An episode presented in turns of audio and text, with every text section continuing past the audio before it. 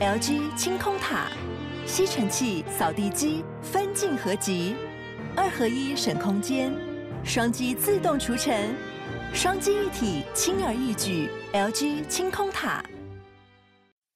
Hello，我是阅读前哨站的站长瓦基，欢迎收听下一本读什么。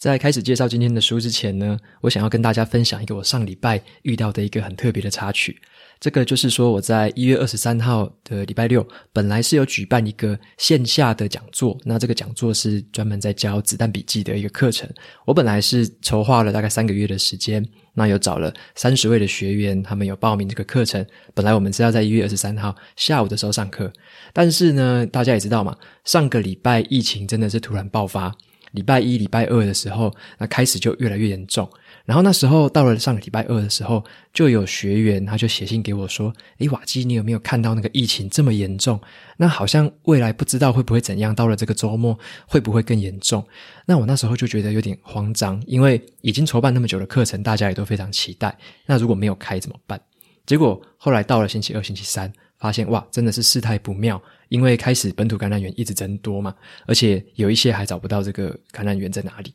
加上在看到这个电视上很多大型活动都陆续的停办，所以后来我就很很仔细的思考，因为这个决定是。蛮大的一个决定啊，对于近期的我来说，好，那我就决定说我取消这个课程，而且而且我也不做延期了，因为延期的话，我也不知道延到什么时候，而且那时候也不晓得未来疫情能不能被控制住，包含我在录音的现在，这个疫情还是很不明朗，所以我那时候就决定说，呃，我要取消这个课程。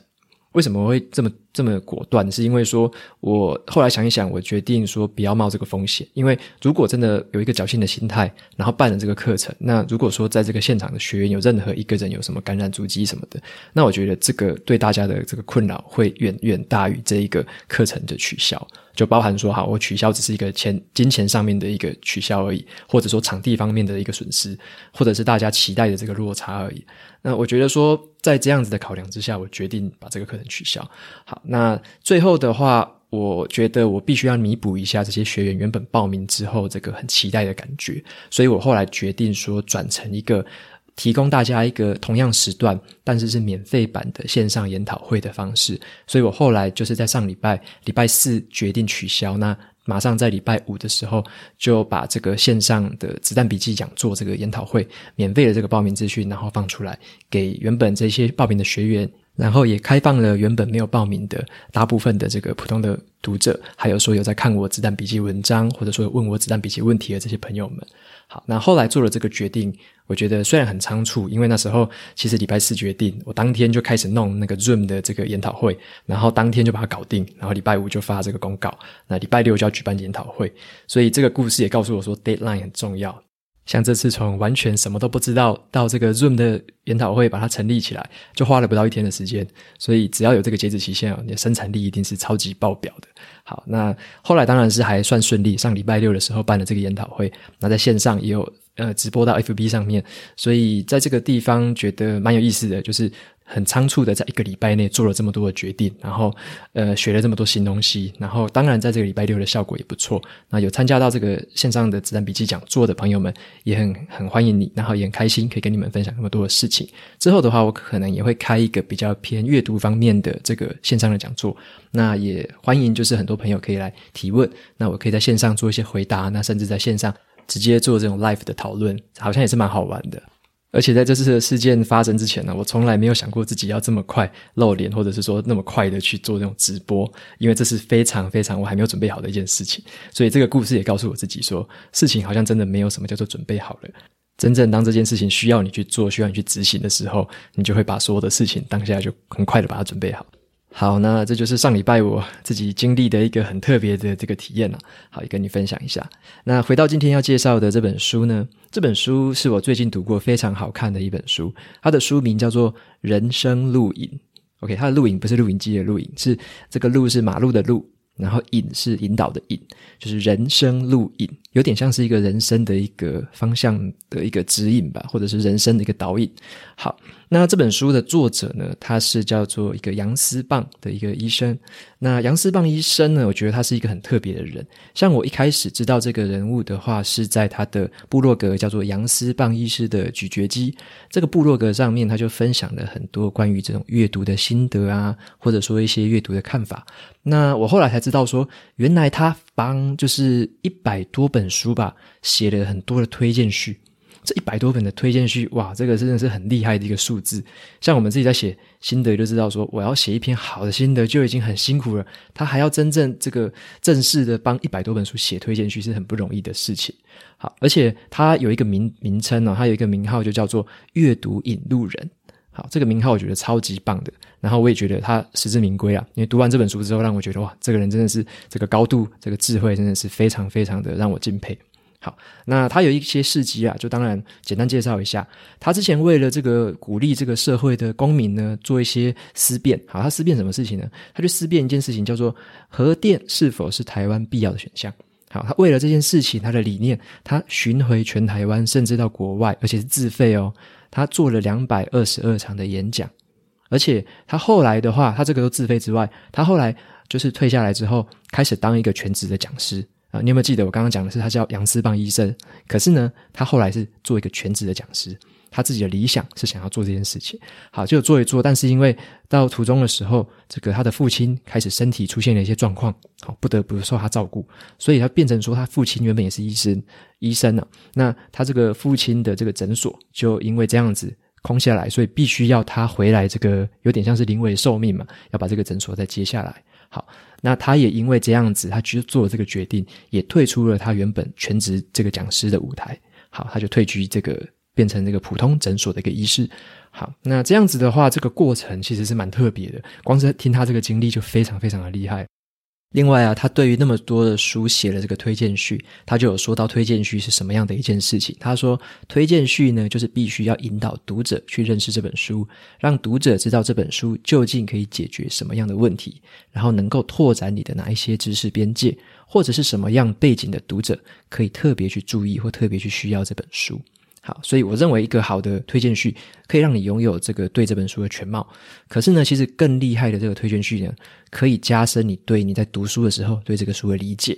好，那这是我的想法了。那另外就是说，他在这本书里面《人生路引》里面呢，他就是精选了他读过的这么多书里面，他特别挑选出了二十八本很经典的好书，包含了中文的也有，还有这种外文的也有。然后，呃，应该是说中文作者的也有，那种国外的翻译回来的这种作品也有。好，那他就是把这些书里面，把他的核心精神，他把它拆解开来，然后再搭配他自己非常丰富的人生这个阅历，好，然后糅合出了就是二十八篇的这个很好的文章，每一篇就是代表了一本书里面他所萃取的精华跟他的想法。那还有一个很特别的地方，是因为他本身是医师。所以他在讲这些书的过程里面，他融入了很多医疗方面的看法或医界的看法，还有他从这个人文关怀的角度出发的这些想法。所以是我觉得在这个他的职业的背景之下所产生一个很特别的体验。而且他之前也有一个两百二十二场巡回演讲的经验嘛，所以他在这些地方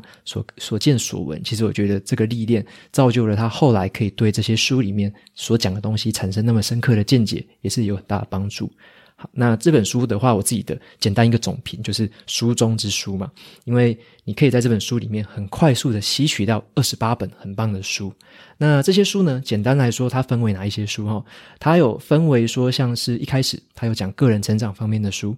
那接下来它有讲一些包含了商业的洞察，哦，商业商业的一些思维，还有再来讲的一些投资理财，这个都是我们人生中都会遇到的问题嘛。那接下来它就进入到比较柔情一点的部分了。好，讲一些家人的相处啊，家人的关系，还有一些亲子教养的书。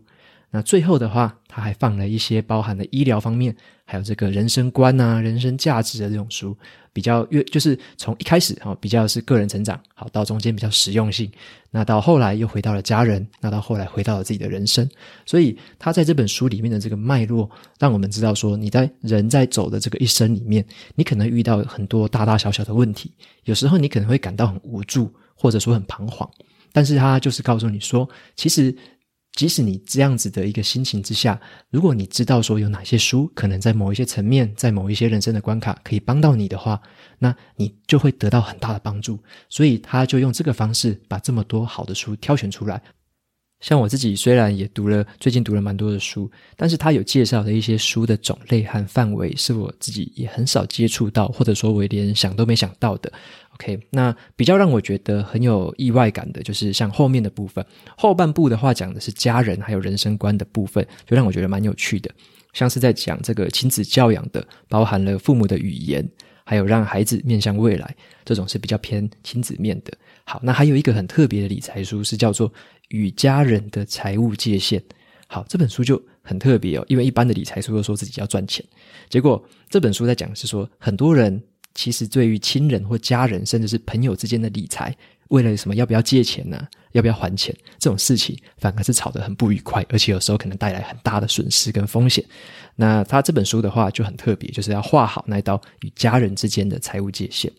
好，那以及还有什么人生最后的期末考啊，讲的是你什么医疗的一些遗嘱。好，讲到这些东西，包含了很多医疗的东西是我没想到的，但是作者他都有提出来。好，那到最后这个人生观念或人生的价值观地方，他也讲到一些我们这个中文作者写的一些很棒的书，像是李慧珍老师的这个《成为自由人》，或者是黄世岱老师的《第三人生太好玩》，讲到这些书，然后里面就有讲到很多他包含他之前去演讲的这些经验，把它融合起来，然后提供了一些很棒的一些观点，所以在后半部我觉得是对我来说最有收获的地方。那么这整本书里面，让我印象最深、最深的一个部分，是作者他有提到四个字，让我觉得印象很深，包含了后来的故事。他说自己是一个孝而不顺的人，因为我们一般传统的观念都知道什么叫孝顺嘛。OK，你要孝顺，孝顺这样子。但作者他说，他自称自己叫做一个孝而不顺的人。为什么这样说呢？因为他说他常常因为自己心目中有更远大的志向，而去忤逆了这个父母的心意，但是这完全不会影响到他对父母的孝心。怎么这么说呢？因为像你知道他是从这个医生的家庭出来的嘛，那他这个他母亲当然从小到大他就认为说，你应该就是走一个医生路线就好了，长大就像爸爸一样，你就开个诊所，甚至是你承接爸爸的诊所，那你就好好的做一个医师嘛，这样子就平平安安的过一生，这样不是很好吗？那那这个标准的这种医师路线，就是爸妈对他的期望嘛。但是你知道，对杨世邦医生他自己而言，他想要做的是，他要投身更大的社会议题。还有引领一些阅读的运动，这个当阅读成为一个风潮，让阅读成为一个深植人心的一件事情。所以让我非常有感触的就是他在介绍有一本书，就是李慧珍老师的《成为自由人》这本书的时候，他就问了我们一个问题，他就问我们说：你的人生是要走父母好意安排好的路线，还是自己涉险前往未知的天边？OK，他接着就问了，他说：假设啊，你的人生的终点有一袋宝物等着你。只要呢，顺着父母给你的藏宝图路线走，你一定能达到。你要不要走上去这条路？那这条路上面是没有猛兽的安全路线哦。OK，那又或者你愿不愿意忍受一开始很刺耳的质疑声，自己却得费劲的找出属于你的藏宝图，然后踏上那条就是险阻重重的征途？OK，你看这两种路线，你会想要选择哪一种？当然，我觉得这两种之间一定没有所谓的好跟坏，OK？因为每个人价值观不一样，每个人想要过的生活是不一样的。那但是作者他就是透过这本书里面，呃，慢慢的在传达这个观念。他开始讲说，哈，不要对上一代好心交给你的藏宝图怀抱太大的希望，也不要把自以为的藏宝图交给下一代。通常呢，我们照上一代的藏宝图按图索骥的时候，藏宝图已经发霉了不说，找到宝物的时候。恐怕连这个宝藏也都生锈了，所以他认为我们应该要尽早培养自己绘制藏宝图的能力，然后呢，一生都在寻宝的征途上昂首前行。好，他说这句话，包含他前面说的故事，包含他自己本身的故事，就让我慢慢的有一些共鸣了。像我就会回想到我自己嘛，我自己的话也是在一个公务员的家庭长大，那爸妈的话，当然从小就希望你长大当个公务员，OK，好好的过就好了。那甚至在我之后进入科技业的前一段时间，也是一直跟我说：“你当公务员就好了啦，回来当公务员。”那当然，后来他们知道说科技赚的很多嘛，就说：“好，你好好的在这个大公司好好工作，没有问题，没有问题。”接着我后来又开始弄部落格，然后现在也弄 Podcast，开始做分享。然后因为之前又会听到爸妈说：“哦，你干嘛那个下班时间还要在那边弄那些东西啦？你不就好好的在大公司好好赚钱就好了？”然后结果现在好像分享的也还不错，蛮多朋友喜欢的。然后这个分享他们自己，我爸妈甚至也蛮喜欢的。然后偶尔也会看，偶尔也会听。然后就跟我说：“哦，你那个做的还还可以啊，可是那个工作还是要记得好好的顾哦。”然后就之类的，反正就很担忧。你就知道说。嗯，从公务员家庭出来的小孩子，这个爸妈的担忧应该都跟我有一样的感觉啦。哦就是说不希望你好像走一些太奇怪的路线，或不希望去冒险，希望你可以安安稳稳的过生活这样子。好，所以我自己是这样看啦，就是当我们知道自己有能力或者说有信心，你走那种安稳的生活或者说固定的模式，我已经看得到未来的自己大概是长什么样子了。我已经知道说好，我在这个公司或我在这个产业这样继续做做多久，大概就是那个样子。这个天花板大概就在那边，那那样子的话，其实我对这个这种生活就会没有这么样的抱有期待感，或者说我觉得没有这么样的好玩。所以说，我自己的看法是这样：当我知道自己有这么多样的人生路线，这种这么多种安稳的路线可以选择的时候，我反而对那种安稳的路线，我完全不抱任何期待，完全觉得说那种人生为。一定可以活得到，所以我干嘛要去活那样的人生？那所以我现在在做的事情，我觉得比较偏向于说，我在尝试可能是原本的一千条人生之外的第一千零一条人生，比较不一样、比较特别的这种东西，是我觉得对未来好像充满了很多未知数、很多很多不确定性。但是我觉得这样子的不确定性，反而让我产生很大的期待，因为我不知道自己的潜力或自己的天花板在哪里。那可能之后会碰到什么样的人，然后会发生什么样的事情，这个我也都是未知的。反而是这样的东西会让我有更多的期待，而且想要自己去成长，或者说学习更多的技能，尝试不同的东西。所以也分享给大家啦，就是你在选择人生的道路的时候，可能安稳跟稳定是你的考量之一。那也有可能你可以想想看的是，这种未知或这种需要冒险的事情，有时候其实更充满了更多的乐趣，可能会让你的生命充满更多的动力。那在听完作者他所说的这个笑而不顺的这个观念之后呢，其实我在上个礼拜啊，刚好在读完这本书的隔天，我跟我爸的这个相处也发生一个很特别的事件。那当然，在这个 Podcast 节目可能时间有点短，所以我没办法在这边直接说完。有兴趣的话，你可以到我的阅读前哨站部落格，可以看到这篇文章。好，那里面会分享更多的细节。我觉得有时候看书是这样子的啦，就是书本它的本身虽然说是冰冷的，OK，没有温度，但是呢，它却会在你这最意想不到的时候，唤醒你心中的这种温暖，所以这个是我上次上个礼拜这个遇到的一件事情，让我的一个很深的感触。所以我觉得有时候看书对我来说算是很庆幸的一个存在，让我有时候都时时刻刻的意识到，或者说有时候会找到一些好东西，然后发现一些好的灵感，其实都是从书里面来的。好，那在读这本人生录影的后半段，我有提到说，对我来说后半段是我觉得最棒的地方，因为那些领域、那些书是我比较没有读过的。那这边的话，简单跟你分享两个部分，一个是关于这个子女教养的问题。虽然说现在我没有还没有小朋友，但是我觉得说，像他这个作者他在讲这些东西的时候，他引用的这些书提提到的观念，其实都很不错。像他有说一件事情，就是说，像很多人都会在争论说，小时候呢，这个小朋友在出生之后，到底什么时候要开始学语言，而且要不要学双语？OK，很多人都会说，我就把母语学好嘛，小时候就把母语学好，等他长大很大之后，再来让他学外语，不然的话，到时候两个都不精通，对不对？这样不是很悲惨吗？所以这种传统的观念会告诉我们说，好像双语会对智力的发展跟智商带来负面的影响，这个是以前的观念。那作者他就引用了一本书，叫做《父母的语言》。OK，这本书里面就讲了一个观念，他就说，呃，当你学会这种第二语言的孩子，其实呢会拥有比较好的这个自我调整还有执行的功能。那就如同这个《父母的语言》这本书的副标题啊，副标题是说三千万字带给孩子更优质的学习型大脑。好，他讲这个副标题是这样子的。他说，有一群科学家呢，他们曾经呢花了三年的时间研究了四十二个家庭，这四十二个家庭来自于各式各样的这个社会经济阶层的家庭。OK，那他们说研究的结果是这样子的，呃，来自于专业人士的家庭，他的孩子在三岁结束之前呢，就已经累积听到的字有听到四千五百万个单字。然而呢，来自于这种社会福利家庭的这种孩子，就是比较疏于照顾的这种孩子，他们只累积了一千三百万个单字。所以这两者之间其实差了三千两百万个单字。所以这个研究后来探探究出一个主要的重点，就是说让小孩子早期去接触语言的刺激非常重要，因为孩子会懂得更多，懂得更快。这种正向的这种正循环，就让他的潜力可以被开发出来。所以这个结论就是说，对于这种出生啊到三岁的这种孩子，你去提供他这种语言的刺激，其实非常重要的。而且这跟你的社会地位是什么一点关系都没有。所有的父母、所有的家庭成员都做得到这件事情，就是陪孩子聊天、陪孩子讲话、说故事给他们听。OK，持续的这样子去说。所以像以前听得到大家说一些什么床边故事啊，或者说陪他念书、说书给他听，其实这个被证明是非常非常有用的，绝对不要轻忽了这件事情。尤其像现在我看，我看很多的家长从很小的时候就开始给小孩子看三 C 的这个手机啊，或者是给他看平板让他滑，就不会吵不会闹嘛。那我相信啊，这样的结果一定是带来很悲 很悲惨的下场。所以如果有这样子习惯的朋友，一定要小心这件事情。给他这种有语言的刺激是非常重要的事情，而且这个语言刺激不是单方面的，你一直讲给他听就好了，你让他看这种影片就好了，并不是这样子，而是你讲给他听的时候，要注意他有没有在听，他对什么东西有兴趣。假设他现在看一看，他的眼神好望到了你家里面哈某一只大象的玩具好了，你就要跟他说大象的故事，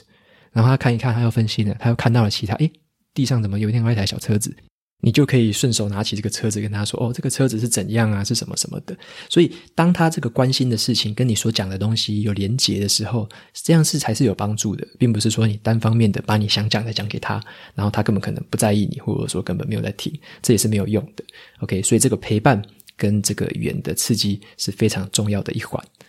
那第二个让我印象蛮深刻的这个书籍是叫做《人生的最后期末考》。好，那杨思棒医师他本身是医生嘛，所以他在这本书里面用了很多关于医疗领领域啊，或者是医生的这个视角去讲这些东西。那带出的这本书其实也蛮特别的。这本书就是在说，当我们人生走到快要尽头，甚至是你的人生就算还没走到尽头，有一件事情都很重要。这件事情叫做。预先去开去立下你的这个叫做医疗决定，或者有些人叫做医嘱，OK，医疗的决定，这个是什么呢？这个是他有提到一件事情，他说迈向死亡并不一定是悲剧，而是人生交响曲既定的终章。当你呢已经意识不清，又确定自己即将迈向死亡的时候，靠着现代的医疗仪器跟技术，然后你去跟死神进行这种势均力敌的日夜拔河，这个才叫做悲剧。好，所以他认为怎么样？很多人可能对于自己这个生前的这个医疗决定没有做任何的这个 没有做任何的这个决定或者签署嘛，那变成说，如果你真的遇到一个重大关头，医生决定要不要插管的时候，你如果这时候又不能说话又不能表达，那你反而要让这个你的亲人或者说让其他的医师来这边讨论或争论，到底要不要做这个决定，到底要怎么办怎么办？你把这些很烦人的事情交给了你的亲人去烦恼，这其实反而是很不负责任的行为，所以。呃，这个杨思邦医生就认为说，在你可以的情况下，尽可能的帮自己，甚至是还没有立下医疗决定的家人，带他们去做这些讨论，跟最后可以去立这个医疗决定。因为呢，你在某一些情况下，你可以选择你不要去受这个生命治疗的维持，因为有一些生命治疗其实蛮没有尊严的，像刚刚说的插管嘛，就是人工的营养，或者是做一些流体的喂养，这种有时候都让病人非常的不舒服，而且很痛苦。那有时候，如果你觉得这样子的事情，你不想要在你最后我关头的时候被这样子抢救，或者说很没尊严的抢救，那你可以在这个医疗的决定里面决定不要这么做。你可以直接这样决定。那一，那你到时候你的亲人或朋友也不需要帮你做这个决定，因为你自己已经决定好了，这个是你本来有意识的时候就决定好的事情。你也可以避免这种不必要的医疗成本的浪费。好，所以作者他最后结论就说到，他说心跳停止之前的这个医疗相关决定呢，假使是我们自己老早就做好的，那在这个最后一刻，你这个意义就不只是断气而已，而而是一个很温柔的这个与世间的长辞。所以这些你还在世的时候的决定呢，可以让走之前的自己可以很心安。那你离世的时候，你的灵魂也可以很平静。好，那 OK，分享在这边的话，当然这个事情听起来对我们来说好像有点远，好像有点不可思议，或者觉得诶，我是不是到底有必要这么做？但是这是人生一定是必经的一条路程啊。OK，所以这本书读完之后，让我会下一个行动的，那当然我觉得就是这件事情了，这个医疗的决定。OK，就是有备无患的概念了。